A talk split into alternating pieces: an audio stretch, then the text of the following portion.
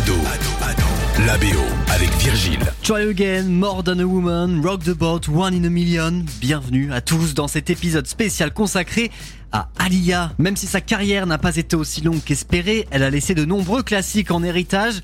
Artiste unique, icône, source d'inspiration, la Baby Girl, décédée en août 2001 à seulement 22 ans dans un accident d'avion, a marqué l'histoire du hip-hop et du R&B par ses titres précurseurs.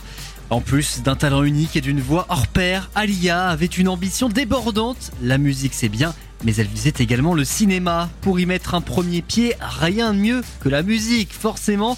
En 1994, son titre The Thing I Like figure à la BO du film Low Down Dirty Shame. Trois ans plus tard, en 97, Alia marque Hollywood avec sa participation au dessin animé culte de toute une génération, celui de la princesse russe Anastasia. Que vous pensez que je suis la véritable Anastasia Alia figure sur l'album du film d'animation avec le titre to the Past. Journey to the past.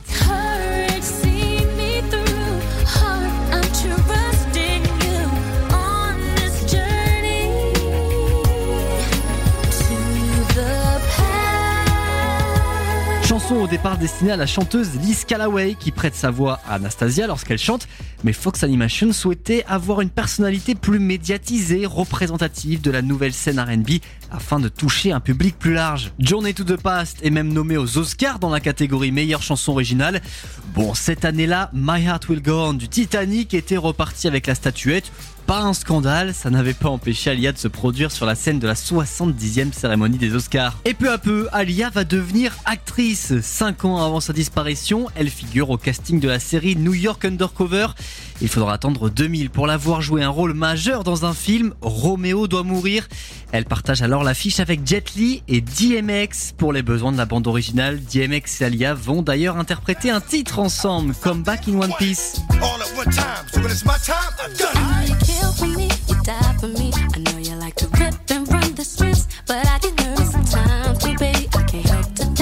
Un son que l'on entend lorsque Trish, joué par Alia, est avec Maurice chez un disquaire. Mais le titre qui ressort vraiment de cette BO, c'est surtout son énorme succès Try Again.